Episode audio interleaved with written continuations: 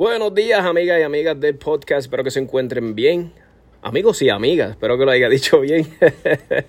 Quería hablarles hoy de un poquito sobre lo que sucedió en, en, Carolina. Todos sabemos, no tengo que dar más detalles, lo que pasó al frente de una escuela o cerca de una escuela en Carolina, donde este vehículo, vamos a ir directo al grano, eh, donde este caballero, ¿verdad? Es un carro, se le atraviesa a otro carro, se baja con un bate, y zumba un batazo. El otro caballero repele el ataque y neutraliza al caballero y se va del sitio. Esto ha creado dos bandos, como digo yo. Eh, los que tienen, por, inclusive me está curioso, los que tienen portación eh, y, ¿verdad? y tienen portación para eso mismo, ¿verdad? para proteger su vida, eh, salvaguardar su vida, ¿verdad? Y, pero tienen sus opiniones, exceso de, exceso de fuerza, asesinato, eh, no tenía que ser tantos tiros, los remató en el piso y tengo, ahí tienen las otras personas que piensan que pues no, que estuvo bien, que repeló el ataque, lo neutralizó, su vida estaba en peligro y muchos profesionales y personas que que, entienden de leyes, están hablando sobre los artículos, que si el 25, el 25A, y que cumplió con todas las, eh, todo, todo lo que pasó, cumplió con las características para reclamar una legítima defensa. Y está muy interesante ambos cuestionamientos, ¿verdad? Pero la opinión de Tommy, ¿verdad? Esto es Tommy, está hablando Tommy, este, no está hablando ninguno de, pues, de mis auspiciadores, nadie. Este programa es basado en mis opiniones, ¿verdad? Este mi opinión es la siguiente. Tenemos que tener cuidado como, como, como comunidad de alma. Y digo comunidad, ¿verdad? Porque pienso yo que una comunidad, ¿verdad? Hay que buscar la definición de una comunidad exactamente qué es. Pero cuando yo escucho la palabra comunidad, yo veo como, entiendo yo que es un grupo de personas que, viven, ¿verdad? Juntos, están juntos en un fin común, ¿verdad? Como digo yo, y, y, tienen como un, un, goal, es el mismo, ¿verdad? Como que todos queremos libertades, todos queremos libertad, no queremos que nos las quiten. Como la libertad de, qué sé yo, tu derecho, todos tus derechos, es como que no queremos que nos limiten los derechos, ¿verdad? Ya basta, porque ya nos han limitado y nos han quitado, y una de las comunidades que, que más sufre eso es la comunidad de la segunda enmienda. Sea, los más que hacen compromises, los más que les quitan y les quitan y cada año es menos, menos, menos, somos nosotros. Y eso no me lo puede porfiar nadie, eso está ya, se sabe, tú sabes. Este, a lo que voy es lo siguiente, como comunidad de almas, que, ¿verdad? que, que estamos, ¿verdad? que debemos ser una comunidad unida. Yo escucho un vocabulario que a veces a mí me impacta porque yo como que digo, diablo, mano, estamos pidiendo que, no, que nos pasen este, cosas como que nos metan leyes, porque yo escucho que mucha gente, ah, que fueron 11 tiros, fueron demasiados tiros, que es demasiado, fue demasiado, demasiado, escucho que fueron, ¿por qué tanto? Y a mí me impacta, pues yo digo, diablo, mano, lo que, ¿qué quiere? Que cojan y nos metan un magazine ban que nos digan que 10 balas y ya, que nos hagan como California y Massachusetts, no, ¿sabes? Que como que no, no, no le den inspiración a los políticos de aquí, a los legisladores de aquí, porque rápido se van a, se van a, como que digo yo, aguantar de eso, se van a coger de ahí. no, pues si ellos mismos, los mismos de la comunidad de armas, los mismos poseedores de armas están diciendo que fue demasiado, que el exceso es demasiado, que fueron demasiado de tiros. No nos pasamos hablando de que tenemos pistolas que carguen más municiones por eso mismo, porque no sabemos si una situación, necesitamos hacer un reload, que necesitamos más munición. Entonces nosotros mismos estamos diciendo, no, que fueron demasiados tiros, fueron demasiados tiros. Está brutal. ¿Verdad? Como que tenemos que tener cuidado en nuestro vocabulario. Otra cosa que las personas, yo, yo meramente estoy hablando como un ciudadano, ¿verdad? Como alguien que es eh, fiel defensor. Vamos a decir defensor, porque yo, yo, como tal yo no puedo decir que yo soy, yo, yo soy alguien apasionado de la segunda enmienda, ¿verdad? Me apasiona mucho esta este, este derecho que tenemos, ¿verdad? Las libertades que tenemos como ciudadanos. Y se puede debatir en otro podcast, ¿no? Que aquí se ve como un privilegio y yara, yara, yara. Está bien, está bien. Pero es un derecho que tengo, ¿verdad? Y tenemos que tener cuidado con el vocabulario que estamos usando. Otras personas dicen, ah, que fue eh, exceso, no había necesidad, el tipo se cayó al piso. Pero muchas veces yo le digo a las personas, mano, hay que estar en los zapatos del otro tipo. Tú sabes, del, del, que se tuvo que defender. Y no podemos decir que todo el mundo va a reaccionar igual. Es algo, o sea, yo quiero que si Dios no lo quiera y Dios proteja y cuide a todos los que escuchan este podcast, a todas las mujeres, a todos los niños, a todos los hombres, que, ¿verdad? Que, que de una u otra forma que los proteja y que nunca tengan que encontrarse en una situación así. Pero yo quisiera que si yo me encontrara en una situación que yo tuve que defender mi vida, que viniera un corillo, que viniera este corillo, esta, este, este, esta comunidad, como digo yo, de alma, mano, y estuviera en mi, en my side, en, en mi lado, que tuvieran que, que me respaldaran, mira, diablo, el hombre se tuvo que, que, que defender y, y, y, tuvo que hacer lo que tuvo que hacer, ¿me entiendes? Eso, a mí me encantaría que la gente estuviera en, en mi lado y no que tomaran la, la, el lado de, de, que, ah, vámonos como que por el lado, y suena hasta anti-alma, mano, yo diría que suena hasta anti-alma este otro lado de, de, personas que son poseedores de alma que están diciendo que fue exceso. Que, y eso es algo que le tengo que decir, mano, pónganse en los zapatos de ese tipo. Pónganse en los zapatos de ese tipo. No es fácil encontrarse en una situación así. No es fácil. Ahora no sabemos si ese tipo, por repeler este ataque, estar, que estar vivo, estar vivo es una... O sea, olvídate, no hay precio. Pero no sabemos ahora con cuánto dinero él va a tener que jalar para pagar su defensa para pagarle, me imagino que investigadores, peritos, gente que investiguen todo este revolú, que me imagino yo que va a tener que costearlo él. estamos hablando de algo que tal vez le va a salir en, en, miles y miles y miles de dólares. No sabemos, porque yo no soy abogado, yo no tengo ni idea, pero sí he escuchado de casos y a veces he escuchado de casos que no son tan serios como este y hay gente que, que pierde todo su dinero, o sea, pierden sus ahorros, pierden su casa, pierden sus propiedades porque tienen que costear esto. Eso es algo que quiero que entiendan, que analicen. Es fácil de acá yo hablar. Ah, el tipo se zafó, se le fue a mano, se le. Yara, yara, yara, pero, mano, estar ahí en esa situación donde tu vida está en la línea, donde tu vida está ahí, que. Y, y, y yo no puedo entender cómo hay gente que dice, ah, que usó un bate, porque él tuvo que sacar la pistola? Oye, con un bate te pueden matar. Con un bate te matan. Si no hace unas semanas, unas semanas no, hace unos mesecitos atrás, tal vez lleva ya el año más. Yo me acuerdo la noticia de un surfer que lo mataron a batazo y la gente estaba en shock. Pues, gente, el, el, bate es un arma muy peligrosa que en las manos de alguien te pueden matar, igual que un martillo, un destornillador, cualquier cosa. Es algo que tenemos que analizar antes de, de ah, que pero que era un bate un bate es un bate, es un, es un arma, es un arma.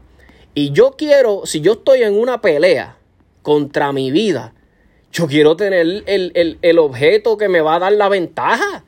¿Qué me importa a mí si el otro trajo, este, un ejemplo, un marrón y yo tengo una escopeta?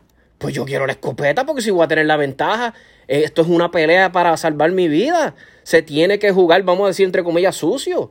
Yo quiero tener ese, ese advantage, esa ventaja de tener el, equipo que me va a salvar la vida mejor que él. Igual como que cuando yo he escuchado casos que a veces, la, bendito, entraron a jugar a esa casa y el tipo le sacó un AR-15. Lo escuché el otro, hace unos años atrás, me acuerdo, en Estados Unidos. Que hasta la mamá estaba llorando por el hijo. Sacó un AR-15 y me mataron el neno. Oye, pero tú no entró a jugar con una pistola a esa casa que la otra persona ya tenía un AR-15 y estaba mejor preparado, pues imagínate, estaba protegiendo su vida.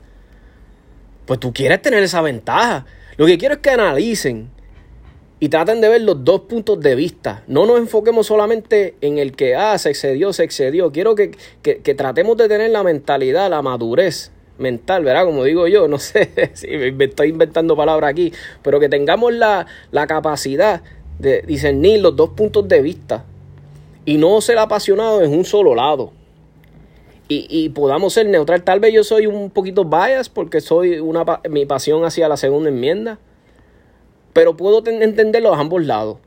Pero tengo que también ponerme en los zapatos de ese tipo que defendió su vida.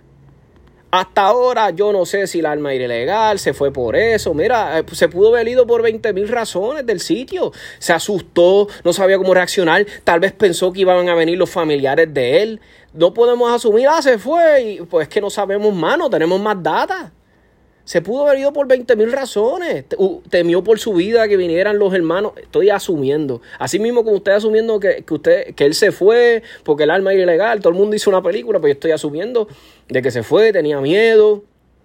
Tú no sabes cómo va a reaccionar en una situación así. Todos queremos decir, no, pero se hubiese quedado, llamado a la policía, hubiese esperado por su abogado. Todo el mundo como que, sí, eso es un mundo perfecto. Pero no estamos en ese mundo perfecto. No todo el mundo reacciona igual. Ese hombre tal vez estaba temiendo por su vida, en ese momento siguió temiendo. Dijo, eh, rayo, espérate, y si viene la familia de él, tal vez se conocen de otras cosas. No sabemos, no podemos brincar y, ya condenarlo. E, esa es mi opinión. Y, y, eso es lo único que voy a decir del caso. Yo sé que hay otras personas que tienen otro punto de vista y muy bien, se los respeto y lo he analizado también. Todos los puntos, todo lo que me han hablado de que fue exceso, que era un bate, que por qué se fue del sitio, todo eso yo no he analizado y lo hablé aquí, lo comenté y, de mi, y di mi opinión. Pero vuelvo y lo digo, hasta que tú no estás en, el, en, en ahí, en la situación, es como dicen en, en, en, la calle, el famoso refrán, con la boca es un mame. Y uno dice, ah, dale, este, ¿por qué no hizo esto? ¿Por qué no hizo aquello? Como cuando la gente ve, qué sé yo, este, o MMA, cuando la gente ve MMA, a veces yo, ah, ¿por qué no le hizo una guillotina? ¿Que por qué no lo cogió y le metió? Y yo, como que, shit, dude, métete, lo, ponte, los, lo, ponte los guantes y métete en el Aftergun a, a pelear con otro tipo. Tú sabes, de acá es fácil. Y otra cosita que quería hablar es sobre eh, muchas personas. Eh, yo hice un post ayer en mi página de 77 Tactical Podcast. Sobre, puse, era como un, una fotito donde había un caballero disparando como que en el range y decía, si aquí tú fallas, ¿sabes? Si estás en el polígono, si fallaste, no hay problema porque puedes enmendar, puedes volverlo a tratar y, darle, darle, al blanco, ¿me entiendes? Porque, espera, estás practicando pero puse abajo una foto donde pasó lo que pasó en Carolina y puse este caballero, ¿sabes? Como que dejé entender, este no tuvo break, este si fallaba se jodía, le costaba la vida. Y disculpen mi francés. Este, y mucha gente tiene sus opiniones, pues, ¿verdad? Y una de las personas que me estaba comentando me dijo, ah, pues, el, pues, practicar el deporte del tiro práctico, valga la redundancia, no es práctico, como que no te da ninguna herramienta para la, para la, la, tú sabes, en la vida real, un escenario de, que tienes que defender tu vida. Y yo me puse a analizar y yo dije, coño. Y me puse a analizar lo que él dijo. Y yo dije, carajo, no. Yo dije, es como cualquier, es como cualquier otro deporte. Es como el boxeo. Un boxeador que está practicando en el gym, que le están corrigiendo que está haciendo mal, lo están entrenando, está practicando para que gane la pelea de boxeo. Si se encuentra, si tiene que pelear por su vida en la calle. O sea que las destrezas que adquirió en el gym no le sirven para nada en la calle. Seguro que sí. Porque el hombre sabe tirar un puño, sabe bloquear un puño. Y eso es que si llegase al encuentro a puños, que todavía hay, aunque no lo crean, hay muchas peleas. Hay que ver la data. Hay que ver la data de violencia en las calles y especialmente Estados Unidos. Todavía hay ataques de donde te, te caen encima un montón de gente, sobre todo en las pandillas. Pero tú me estás diciendo a mí entonces que por él practicar boxeo no va a tener cero herramientas en la calle si se encuentra. Lo que pasa es que algo que las personas tienen este problema. Y eso sí, esto sí yo lo puedo reconocer. Y yo lo he hablado en otros podcasts. Cuando tú estás en un encuentro para salvar tu vida en la calle, las reglas se acabaron las reglas de, de no golpe bajo, no picada de ojo, no agajar el groin, no patear el groin. Todas estas reglas que nosotros vivimos, que uh, las, las, utilizamos porque somos personas buenas, ¿verdad? Y, y, ya tenemos, eh, como digo yo, nosotros los ciudadanos decentes, los buenos, muchos piensan que la violencia es mala. Muchos piensan, no, la violencia es mala, no, no, no. Pero nunca se ponen a pensar, coño, la violencia en las manos de las personas correctas está más que perfecta. Por eso que yo digo, si tú te encuentras algo así en la calle, que tienes que defender tu vida, mano, todo se vale. Porque es tu vida la que está en juego, todo se vale. Todo se vale. Y no quiero ponerme bien gráfico aquí, pero te estoy diciendo que todo se vale. La, la violencia más, más salvaje, más, más este, sangrienta, que tengas que traer a la mesa para salvar tu vida, esa es la que tienes que usar. Sin miedo, no podemos entender. Las personas que hacen mal en la calle, que, están, que, que, se dedican a esto, a hacer mal, asaltar, violar, eh, eh, hacer barbaridades, no juegan con las mismas reglas que nosotros jugamos en nuestra sociedad. Ellos juegan con otras reglas, los cuales a ellos no les importa. O sea, eso, eso es algo que quiero que entiendan.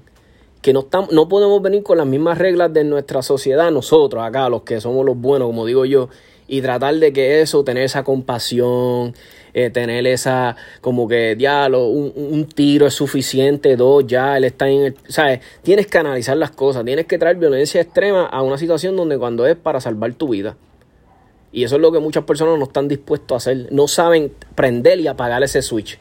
No saben decir, ah, estoy en una competencia, la competencia se acabó, espérate que esto es la vida real.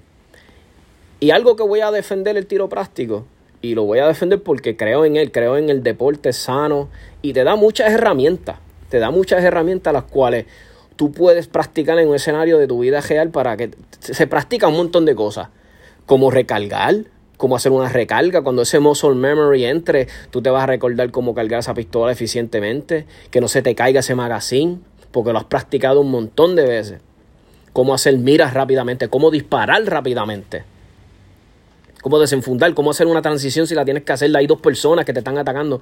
Lo bueno de, tiro práctico, se, ¿verdad? valga la redundancia, se practica caminando, corriendo. Te desafía, te lleva a los límites, sabes de qué eres capaz, de qué no eres capaz, qué, estoy fallando, qué no soy muy bueno. Y muchas personas me dicen, para, pero tomar las pistolas que ustedes usan, que no, señor. En, un ejemplo, eh, hay divisiones donde la pistola que usan muchas personas es una pistola de fábrica. Yo he visto personas compitiendo con Glock 17 sacadas de la caja y practican con eso. Y son muy buenos. Yo he visto personas tirando con unas P365 y son buenísimos. Yo he visto gente tirando con MP Shields. Que son pistolas básicas, pistolas sacadas de la caja, papi, y con eso es lo que practican. Hay divisiones que son production, que son divisiones que te permiten tener una pistola prácticamente de fábrica, no le hacen mucho este. Ah, que hay personas que tienen unas pistolas caras en esas divisiones, claro, porque es un deporte. Pero hay gente que no, hay gente que practica y van a los eventos con la pistola que portan. So, hay, hay de todo para aquí, se practica de todo. No me puedes decir que crea malas mañas, porque mismo, los mismos instructores reconocidos de alto nombre, vamos a decir los, los, eh, entrenadores tácticos de renombre. Y no me voy a poner a mencionarlos todos, porque yo no les puedo hacer. Vean ustedes, ustedes tienen Instagram, ustedes siguen estos instructores reconocidos de Estados Unidos que hablan de que la competencia, el tiro práctico ayuda, ayuda. Pero también tengo, lamentablemente podemos aprender de las dos, este, de los dos bandos, como digo yo, de los que son, eh, que están, verá, vamos a decir, por nombrarlo algo, tiro táctico y los de tiro práctico. Ambos bandos podemos aprender. Pero lamentablemente tenemos este estúpido bando donde los de acá no, no practican acá y los de acá, ¿sabes? Tenemos esta y, y de ambos podemos aprender. Pero, como todo, siempre van a haber dos bandos, hasta tres bandos. yo estoy a favor de las dos. Yo creo que de las dos se pueden aprender de que cree mala maña. Eh, un ejemplo, otra persona me está diciendo, no, toma, porque ustedes practican disparar dos veces, muchas veces, dos veces, dos veces, dos veces, dos veces, cada tarjeta, dos veces. Y eso te va a crear una memoria negativo. Si a veces tú no le das dos veces, si a veces hay que zumbar, al revés, tú, tú zumbas, como digo yo, tú, recuérdate, tú estás practicando darle dos tiros a esa tarjeta pero tienes que ser certero. Muchas personas vuelven y lo repiten. Yo lo repito un montón, como si fuera todo el mundo perfecto y le diera dos tiros y ya. Todo el mundo corrige cuando le damos a, a, targets difícil de darle pequeño. Se está practicando la puntería. Mucha gente me dice, no, que fomenta como que el sloppiness, como que, ah, que no tengas mucha precisión. Claro que no. Al revés, es cuando mejor tienes que tener una mezcla de rapidez y puntería. De eso se trata el deporte rapidez y puntería y de ahí sacan un porcentaje. Lo que pasa es, y esta es mi humilde opinión, lo que pasa es que muchas personas no quieren, y esto está envuelto el ego, muchas personas no quieren ir a una competencia y ver que un chamaquito o inclusive hasta una mujer dispara mejor que tú. Que no es nada malo. Una mujer, si cuántas mujeres no me dan pelas a mí en los, eventos de tiro práctico. Pero que yo quiero, me, yo quiero mejorar, yo quiero llegar a ese nivel, yo quiero ser un tirador eficiente, que, que llegue a esa capacidad. Algún día, tal vez nunca lo logre, tal vez algún día sí, tal vez algún día esté cerca, whatever. Pero I'm, I'm, I'm trying, estoy tratando. Y eso hay que respetarlo más que alguien que no se atreve. Ah, yo no voy a ir, ah, no, ya, yo no. No, no, no, no. Hacho, me coge y me dan una pela. No, no, pues eso, eso yo no lo respeto. Yo respeto al que va y trata. Y se expone ahí, y está tratando, y, y es rookie, y se atrevió. E, eso es digno de admirar. Pero ese es el problema. Muchas personas, me van a disculpar, no se atreven a ir a los eventos por eso mismo, porque tienen miedo.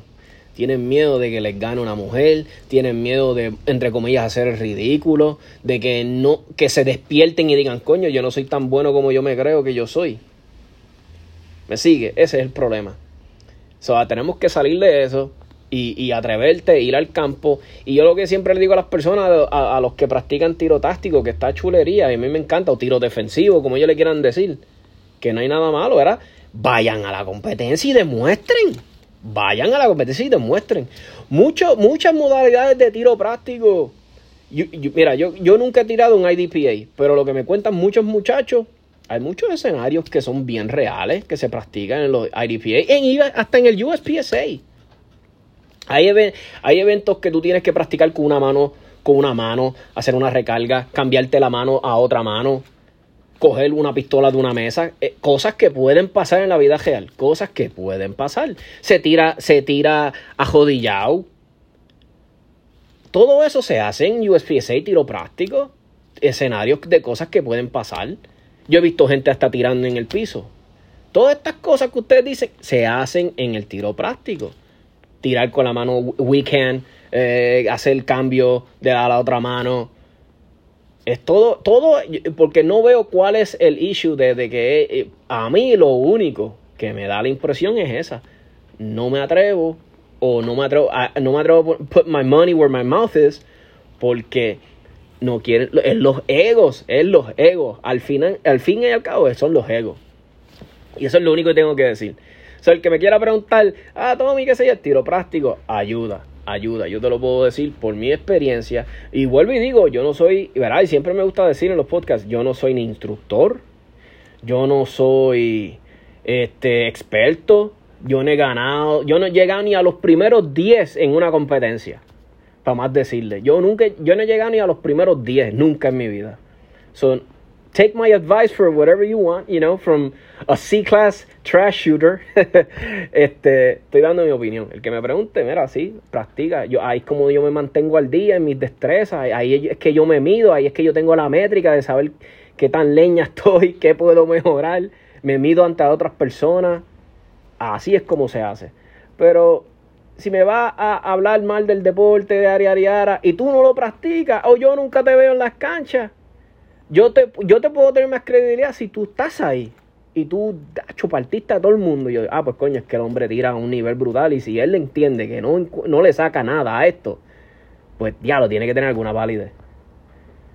Pero nada, estamos ahí. eso es lo que quería hablarles un ratito. Analícelo. Si tienen alguna eh, comentario, lo pueden añadir, como siempre les digo, a este episodio. Y, y seguimos hablando de esto.